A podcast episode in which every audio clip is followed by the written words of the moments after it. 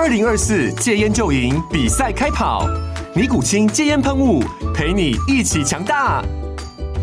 戒烟不容易，单靠意志力戒烟的人，时常无法克服戒断症状而失败。尼古清戒烟喷雾将是你的神队友，简单一喷，药品急速释放，立即缓解七大戒断症状，不限场合提高戒烟成功率。除了尼古清神队友，你还可以寻求专业医疗人员协助，一起迈向戒烟成功之路。尼古清戒烟喷雾，用科学方法戒烟，请咨询全台各大药局及戒烟门诊。本广告由尼古清戒烟喷雾、卫部药书字第零二七八三五号提供。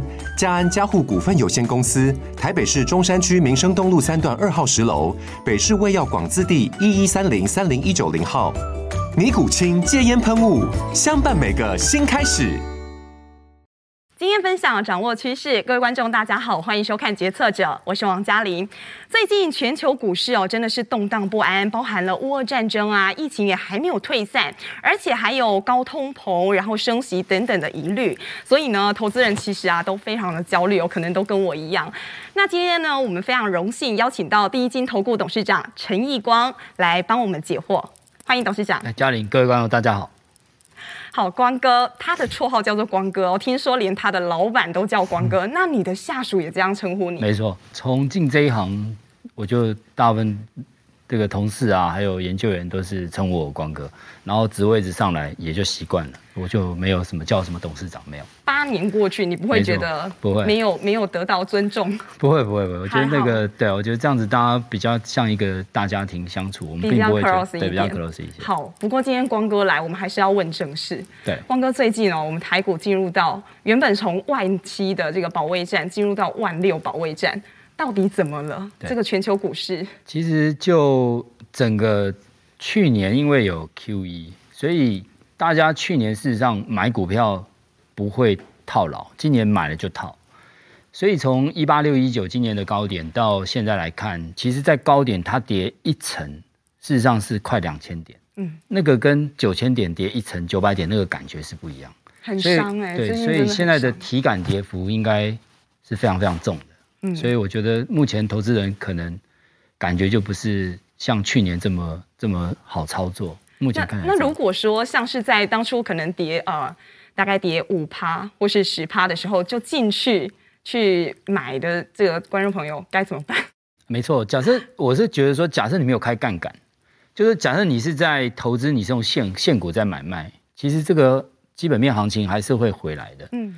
只是说要回到当初你买的高点，可能需要一点时间，所以我们觉得说，整个这个行情可能就由原来的资金行情转成所谓的景气行情。嗯，因为促使股市上涨就三大因素：景气、资金加筹码。嗯，那假设说你的资金行情退退烧了，那目前看起来接棒的就是景气，所以景气行情就变成你的股票要检视说基本面到底有没有有没有什么太大变化。假设你是因为资金行情推升上来，那可能你就要小心。现在进入到第二季了，我们台股面临到什么挑战？美国的这个华尔街说：“Say it may go away 啊。”那事实上在四月份已经先下来了，所以我们觉得五月份的行情反而是有一个反弹的机会啊。我这边有一个图表了哈，跟各位观众分享一下。我们的看法是这样，就是说以现在的这个台股的本益比已经来到相对的低点十一倍。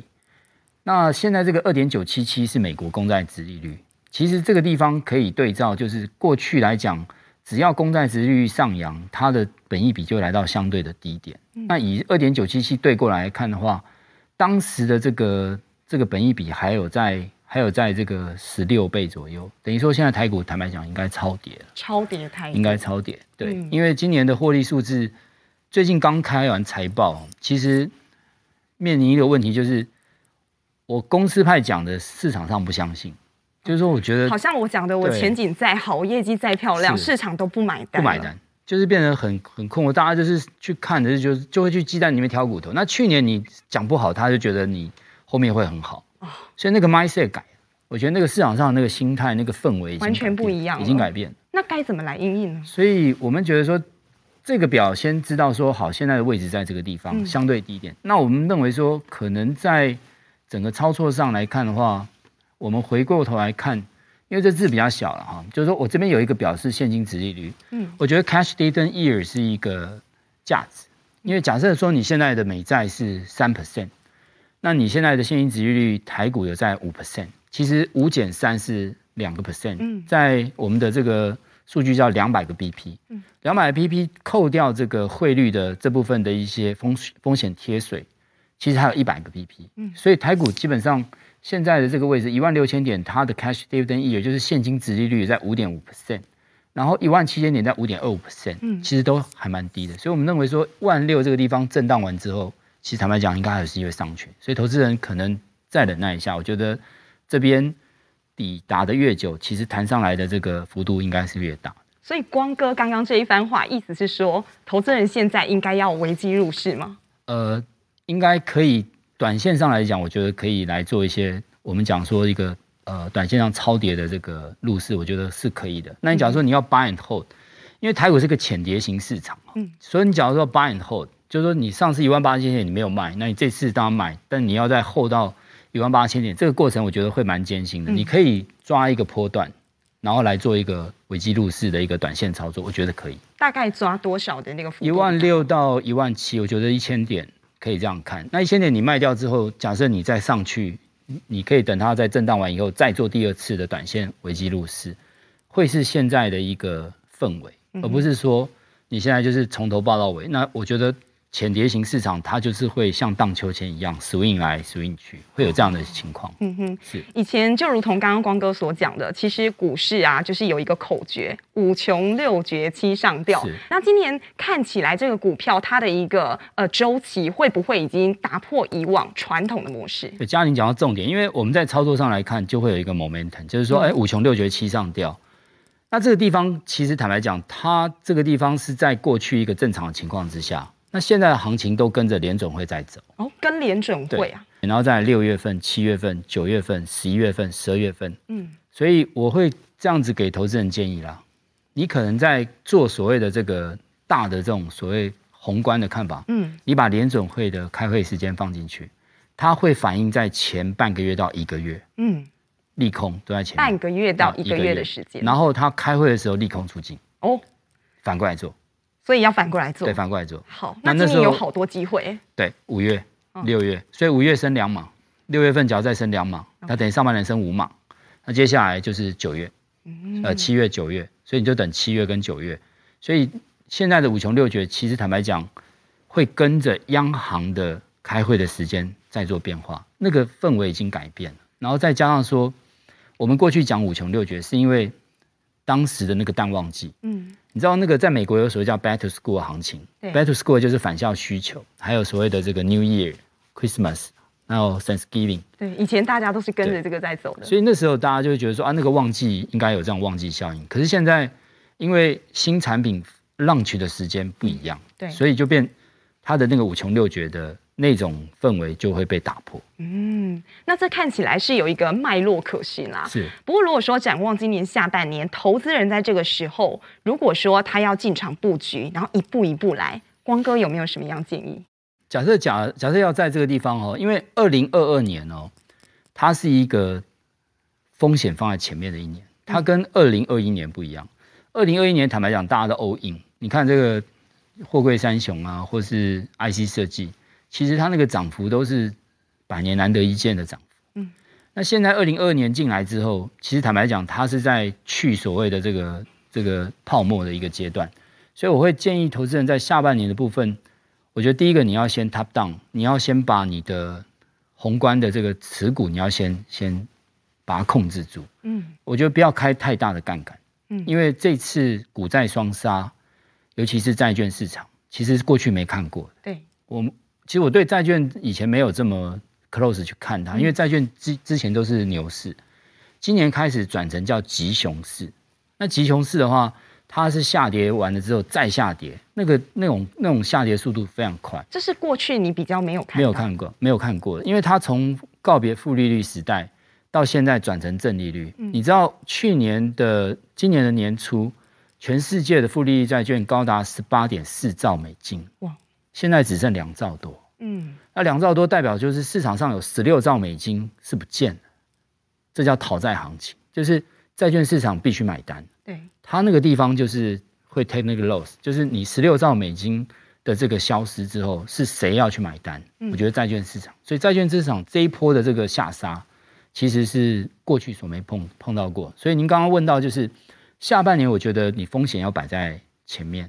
然后我刚刚一开始提到，景气资金筹码，它这个行情由原来的资金行情，嗯，转成这个景气行情。对，那景气行情的话，你就变成你要看宏观的角度，跟我们讲的比较。微观的角度，那宏观就是你要看全世界景气，你要把 GDP 摆中间。那 GDP 的计算公式，我觉得很多投资人都不知道。C 加 I 加 G 加 S 减 M，C 就是消费嘛，然后 I 就投资，G 就是我们讲的政府支出，S 减 M 就是外销。你可能宏观先把 C 加 I 加 G S 减 M 把它先搞清楚，就是说今年在投资下半年在投资的主旋律会在哪里？过去在 C 消费，因为你。低利率你就会刺激你消费，对，然后大家觉得现金无用，然后同就是这个这个所谓的 QE，大家就会大量的投资。嗯、那现在变 QT 了，就是对 QT，我们讲说货币紧缩，嗯，那你就要变成说你的主旋律会放在 I 跟 G，、哦、就是投资跟 government 的这部分的 capex 资本支出计划，嗯、你要抓住这主主旋律，因为今年下半年美国要选举，台湾要选举，这个部分我觉得在 G 的部分的政府支出。会是下半年的重点，所以可以把这个地方宏观的角度跟 bottom up 这部分去抓出你的选股方式，我觉得会是给我们的投资人的一些想法跟建议。下半年怎么投资会比较好？你是不是有一些准备那个在整个选股不选市会是下半年的主旋律，所以在整个选股上来看，我给给这个观众朋友一些想法跟建议了哈。我今天大概叫。兄弟投资法，兄弟投资法，对，就是 brother，这这这这个单字里面的开头。OK，那 B 就是 banking，就是银行，纯银行股可以留意，包括我们商商银这种什么低金啊，或是华南金、兆丰金，这个都是可以。那整个银行股，我们可能可以看一些中信金、开发金，我觉得银行股可以看。好，这个是可以看。有点送分题了，对，今年但是但是寿险可能要留意它的资产负债表，因为债券价格跌太多了，所以未实现损失会有。好，那第二个就是 R 的部分哈，就是再生能源。嗯，我们刚刚提到就是 government 要摆中间，所以在资本支出计划里面的政府的部分，三能、储能、节能、创能，嗯，这个部分可以看。所以我们这边就是能源概念股可以留意，然后再来就是这个 O Ocean，哦，这个是属于货柜，因为它今年的对，因为今年配息蛮高的，所以我我觉得这一块呃会有所谓的除息行情哦，因为在整个息值。殖利率高达十五 percent 的这个货柜股，我觉得可以留意。嗯哼，那再来就是 Telecom，我今年最看好的就是网通。网通，我觉得接下来网通的五 G 的建设，或是 Starlink，或是 WiFi Six E，或是 WiFi Seven 都会不错。所以网通类股，我们讲了好几年，终于等到了。对，然后再来生技。OK，生技，我想最近的一些感冒药啦、快筛剂，好，或者是在整个这个新药的部分，我们在生技类股可以看。那另外就是特化。特化、哦、对特殊化学、嗯、这块比较 niche 哦，所以我们就用用一些个别来股来看哦，包括顶基啦哦，三氟化工这些公司。那最后就航空类股，航空类股就是解封。嗯哼，我觉得这几个应该大家也都耳熟能详，只是我把它收敛回来。用这几个类股给各位观众做参考。刚刚听到光哥讲了这么多，大家可能会觉得哇，好像在上课，而且他很有脉络，然后非常的清晰。其实光哥啊，他在进入到证券界，成为最年轻的一位投顾董事长，而且也是官股，应该是非常罕见的。在此之前呢，他还有一个身份，而且呢也很出名。等一下告诉大家。好，回到节目的现场呢，接下来这个 part 我们要让你看到很不一样的陈义光光哥。对，因为他在进入到证券界之前呢，其实他是补教名师哦，在南洋街几乎是人人都知道这一位名师。欢迎我们 Edward 老师。在这个教书的过程里面，我觉得一开始的 opening 让学生来对英文有兴趣。我觉得一开始他们最排斥的是背单字。对，我觉得背单字是学生里面永远的痛。那我一开始背单字，我会用发音下去背，但是现在的这个小朋友他。比较不学音标，那不学音标变成他他在背单词的时候，他非常痛苦。嗯，那我我随便举一个例子单字好了，因为呃现在全世界最长的单字叫做火山矽肺症，我来我来稍微示范一下啊，就是说怎么去把这么长的单字你把它背下来。哦，它那个单字的发音叫 pneumono ultra microscopic cyclical volcanocanosis。几个音节啊，老师？总共八个音节。八个音节？八个音节，你变成说好，我说 nu mono ultra micro scopic silicon volcano canosis。其实这个在背的时候，我觉得就变成说。小朋友或是我的学生，他必要先把音标搞清楚。其实这个有八个音节，你假如把它拆开来看的话是这样子。好，就是这样子。假设我们拆成音节的话，silicon volcanosis，好，它是有八个音节，一二三四五六七八，八个音节。那这个部分要配合你的发音。假设你没有把这个音标把它搞清楚的话，其实坦白讲，你这个单字背不下来。对，你四六字母背不下来，因为你就是怎么背就背不下来，所以就会回到音标。那音标同学又很痛苦。其实我可以让嘉玲在十五秒之中把音标学好。老师，如果我等下学不好，我岂不是很？绝对可以，绝对可以，因为这个就是帮助小朋友在在这个音标的学习过程里面最大的障碍。我先学子音，因为子音，因为时间关系，我就先把子音跟各位观众稍微聊一下哈。这是我们讲的子音了哈，我十五秒就让你记下来。我是把它变成一个口诀，这口诀就是帕特克去去去嘛，叫做胖台克去嘘嘘，喝了丝丝嗯嗯嗯呜呼耶。胖台克去嘘嘘，喝了丝丝嗯嗯呜呼耶。这是子音，子音你把它跳，这个就是音标。音标你很快就是在考试的时候，你假设要考你音标，这个你脑海就会浮现说，哦，胖台克去嘘嘘，喝了丝丝嗯嗯呜呼耶。这二十二个子音，那你在发音的时候，你就可以。很快学音标，哎，nu mono ultra microscopic silicon volcano canosis，八个音节，一个音节，一个音节，一个音节，变成八个单字，把它凑成一个单字，你就就变成是一个单字。这个是在我们在教这个单字的时候可以这样教。那教文法的时候又有不同的的教法，就是会有一些口诀啊。因为我觉得在小朋友在在学这个英文的时候，嗯，就是单字文法，然后再来就是这个阅读。这是把它环环相扣。那假设你可以把它变成一个生活上比较呃习惯的这种口语化，然后用一个口诀化给他，其实他 catch 到那个重点，他会很强。所以我的学生他很会考试，可是他可能 conversation 不会很强，因为这个是一个技巧。总不能把旁台课拿出来讲。对对对，但是你也不会跟老外对话说 Hi man。Pneumono ultra microscopic silicon volcanosis，你不会无聊去跟人家讲这种话，对不对？对。所以你可能就是这个单字只是帮助你去背单字的时候一个方法。当你这单字会背的时候，其他的单字你就很觉得很简单。光哥，这是你多久没有在大家面前这样教课纪念了？其呃，哇，很久了。但是因为我平常在做研究员的训练，其实我都是、嗯、呃用这种类似这种方式，因为我觉得发散出去的东西你要收敛。对。你要把它收敛回来，那收敛回来，你就是变成要有一个老师去帮你收敛，因为你自己没办法收敛。那自己没办法收敛的话，就变成在整个这个逻辑通了之后，你就可以应用在很多。我觉得不管在演讲，我常常被邀请去结婚典礼致辞啊。哦，真的啊？啊，你要致辞，你要对新人致辞，就有一个 tempo 嘛，就一个逻辑，对，就是会变成。把这个放进来。哦，所以早年这个在补教业教书的经验，其实对你后来很多很大都有一些影响，也有帮助，对，非常有帮助。可是，在最一开始哦，你是怎么样进入到补教圈？怎么会想当个老师？诶，缺钱哦，因为因为我我是呃，我们是南部的小孩上来，嗯、然后其实我们家比较比较穷，因为我们是台南人，台南对台南人。那就在求学阶段，其实。是负债去国外念书，对，因为我在台湾重考都没考上，没没考好，那我就，所以整个家庭是寄予厚望的。嗯，对，那那时候跟我父亲谈，那就是借，就是要去借借钱来来念书。嗯，那回来其实坦白讲，我们又没有本钱，最快的方式就是教书。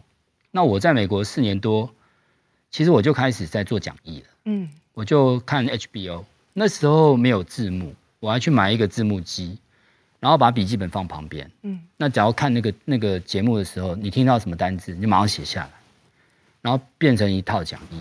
后来我记得那时候回来，我还去什么乔登英语上课，帮那些警察上课。哦，那那就是什么 case，几乎你都会接。所以在那个时候，几乎每天都有课，然后上捷运就睡，上交通会就睡睡觉。对。不过那个时候，其实应该整个南洋街哦，几乎整个台北市所有学生要补习都会往那边去跑。对。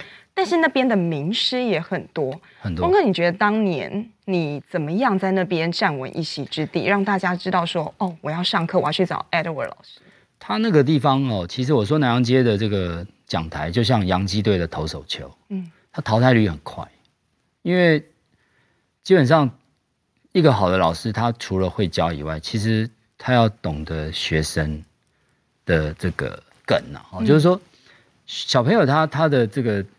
就是说，讨厌老师跟喜欢老师非常主观性，所以变成说，那个老师的淘汰率也蛮高的。嗯，那我在那个地方，其实因为我可能就比较喜欢跟小孩在一起，所以我就常常会 就跟就跟用小孩子的 language 去跟他们对话。据说那时候你在课堂上讲笑话是会穿墙的哦，对，楼下也听到笑声。对对，因为那个那个那记得在寿德大楼吧？嗯，对啊，那时候他那个学生最高有到三四百个。嗯，不像现在，现在学生型的，现在小子化，他们都是看电视荧幕。对对，其实上到那个讲台，一一开始还有点挫，原来是这个心情。那个时候我也是上这种大班制。对，因为很因为那个讲台很大，而且还有一个板哥帮你擦黑板。我第一次受到那种从那个 local 到那个地方，就觉得哇，这个好好难得的机会。但是我觉得要跟这个年轻人建议，就是机会哦，永远是给那些准备好的人。我是可以上到那个那个那个讲台，在南洋街的时候，是因为在 local 差不多磨练了一段时间。嗯、一开始我们板书都板得很糟糕，嗯、其实我们都是拿着课本，然后下课的时候就在那个黑板上把那个抄那个课课文，对，才会让你的字能够不会慢慢的歪歪歪去的。所以那个部分是需要下功夫。那当机会来的时候，你叫你上台，你假设一次你就 out 了。所以当你上台第一次，OK，我。听到那个笑声，跟听到那个 feedback，我就知道这个绝对是我的班。中了，其他老师应该取代不了。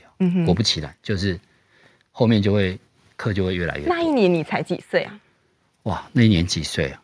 九六年回来，应该三十三十几岁吧？三十几岁。其实那个对三十几岁，那时候小孩好像还没出生。但是什么样的契机，你又会想要放弃那一些你前面一步一脚印走出来的？你想要跨入到证券界？其实，在那时候，因为我我在。那个外资上班哦，那外资上班变成我要去兼兼这个这个这个补教界的课，是这样，那变成两边都兼，其实两头烧啊！你没有先辞职了？没有，因为那个部分是晚上的，所以不会影响到白天。嗯、那那时候跟外资的这个公司有稍微打招呼，那就下课的时候赶过去。那赶过去的话，变成说在那样的过程里面，其实教书是我的兴趣了。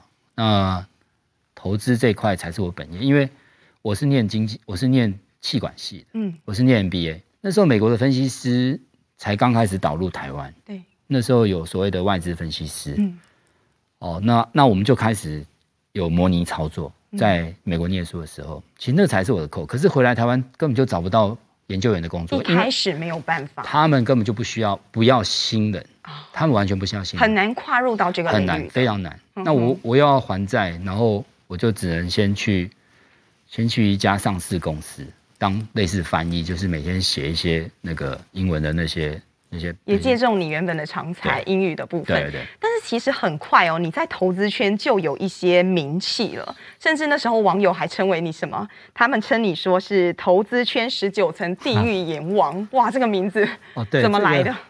这个是我到我从 buy side，因为我在我在那个投信待了外资投信待了六七年。其实后来我在那个地方学到非常非常多的东西。因为我刚开始进这一行的时候，其实我有半年到一年时间是睡在公司的。对，因为你报告根本就写不完，然后隔天早上你要你要做简报，所以变成说我们都待在公司。那时候那时候就投信那一第一年很辛苦很辛苦，然后在。后来第二年我就转到外资，嗯，然后外资的投信更辛苦，那外资更拼，很可怕。因为外资投信是他们刚开始有养研究员，是我们一个研究员进去办公室里面坐了差不多十二个基金经理人，对，然后你就他的问你推荐的公司，还有问你没有推荐的公司，嗯、还有问你产业的状况。你一进去差不多一个半小时，每一个每每一周都几乎都是这样子滚的。所以那时候变成要把这个研究分做的非常非常扎实。然后完了之后，我就其实我在那时候有推荐面板，嗯，推荐失败，那时候就被公司 fire 掉了。你还被历经被 fire 掉，我就被 fire 掉了，我就被对就被 lay off。其实那时候真的掉眼泪，因为就是好像在演电影，因为好像以前没有看过会被 fire 掉。结果老板把我叫到办公室说：“呃，总公司因为你这个面板让我们赔很多钱，然后他觉得你应该对要不要自己走？”后来我就我就就只能走啊，没办法。后来就来到 sales side，sales side 就投顾。其实来到投顾，我觉得跟那个投信的那个。工作氛围差很多，投顾在哪？投顾比较没这么没这么精实哦。投信真的很精实，因为你一个人要对十二个经纪人，还要对对其他的老板，其实那个那个数字，而且那个绩效是你要你变成你推荐出去，你变得很紧张，压力是很大。所以那时候只要放假，我几乎是那时候网络没有那么发达，我几乎是把整个名片盒搬到我的行李箱，直接出去玩，然后我还在打电话问问营收。我习惯性问营收了。其实你现在看到我平常在路上走，我戴个耳机都是在跟上市公司，还是在抠公司？在抠公司。对。那个时候你疯狂到一天是会抠几家公司？我强迫自己一定要电访至少两家。为什么会有这样的要求？因为那个动态的资料每天在变。嗯。然后第二个，你要让上市公司的老板觉得你是跟他。是在是是在培养他，就是跟他有一些互动。我觉得这有点管理客户的概念，就是你要跟客户维持好的关系，不是说今天呃有法说会你才去。嗯，其实我觉得那个法说会大拜拜问不到什么东西啊。你真正要有那种比较 niche 的那种所谓差异化讯息，你必须透过电访、实地拜访。然后我喜欢我喜欢看工厂，嗯，我觉得看工厂很重要。那那时候网友为什么给你这样这么一个可怕的封号？那那时候后来我就回到 sales side，sales side 完之后，我就从研究员开始做嘛，嗯，然后做完就变电子组组长，电子组长之后又升成研究部主管，对，跳很快。其实那中间有有一些年，有些时间了，就慢慢慢慢慢慢的往上走。那研究部主管我就开始就要训练这些研究员。那训练研究员，因为我是这样子上来的，其实我以前的师傅更凶悍，他以前是把我报告撕掉丢在。丢在地上的，就变成说他们那种训练方式，在那个传统过程，那我们会觉得说，我们训练这个 team 要如何让这个 team fine tune 到最好的状况，嗯，所以就变成要求上，我在写 call memo，我要写二十项，二十项就是我先把那个空格先填好，嗯，你就是把你去问，你就要把它填好，他们就觉得哇，这个写下来一篇 call memo 有这么多要写，然后你要问五星，嗯，拿五星，其实。你要去问公司，你不用带东东西进去，你只要把这五星记好。新的市场、新的产品、新的经营阶层的改变、新的策略、新的产能，嗯，这五星你慢慢问、慢慢问、慢慢问，其实就可以变成一篇报告。那你要加上二十项，其实他们训练起来，我是教他一个技术，可是有些人就受不了，然后他们喜欢迟到。其实我们那时候开会的时候，只要迟到七点半没有进来，那时候开会比较早，现在我们开会比较晚，因为现在就是比较。世代不一样，对，世代不一样。现在开会比较晚，但那时候开会比较早，哦、所以就变成说准时很重要。嗯、然后呃，要求的那个报告严谨度比较比较高，所以他们就受不了，很多学到一半就走了，嗯、然后就可能会觉得呃，光哥很机车啊，就类似这样。所以直到现在，其实这个圈子淘汰率还是有的。那我们回过头来哦，在你大概呃四十五岁的时候，你就已经当到投顾的董事长。那个时候算是整个投顾圈最年轻的动作，而且在关谷里头几乎是从来没有看过的。你觉得你可以在同才之间，因为你这么拼，同才应该也有人这么拼。你觉得你得可以这么年轻得到这样的位置，关键在哪里？其实是受宠若惊，因为我没有没有预想到说会会升上去。那当时受到我们大董的器重上来之后，其实更更紧张，因为在那个。金控那个地方，其实每一个都是我的长官。对，那我们面临的那个就是，呃，他的那个压力是更大的。那怎么样，怎么样去能够有这样子的那个跟其他同才如何？我觉得是态度哈。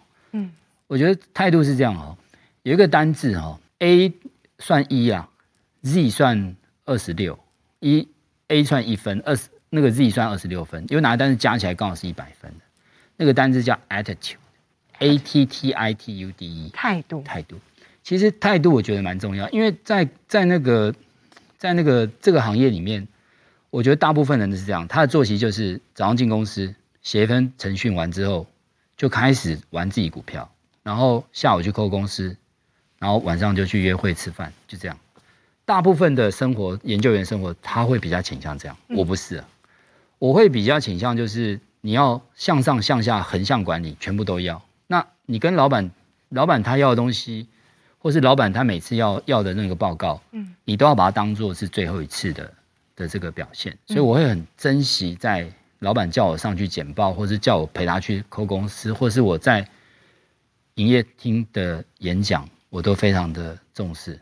他这一行的竞争，其实就像嘉玲你讲的，他的他的同才都还蛮强的，因为他这一行的技术含金量，就是他的知识含金量很高，很高。对，因为大部分我们我们的底下的。分析师或研究员，他他的学历都很高，而且他们不会比你差，人人都高手。对，那我觉得差差别就是在态度跟你的应对了。我觉得，我觉得我常常跟我的跟我底下讲，我说我们每一每一年都要自己对自己下一个订单。嗯，你这订单就是你对你自己的期许，你今年要做什么？你今年要买房子、买车子，或者你今年想要做到经理，或者你今年想要做到副总。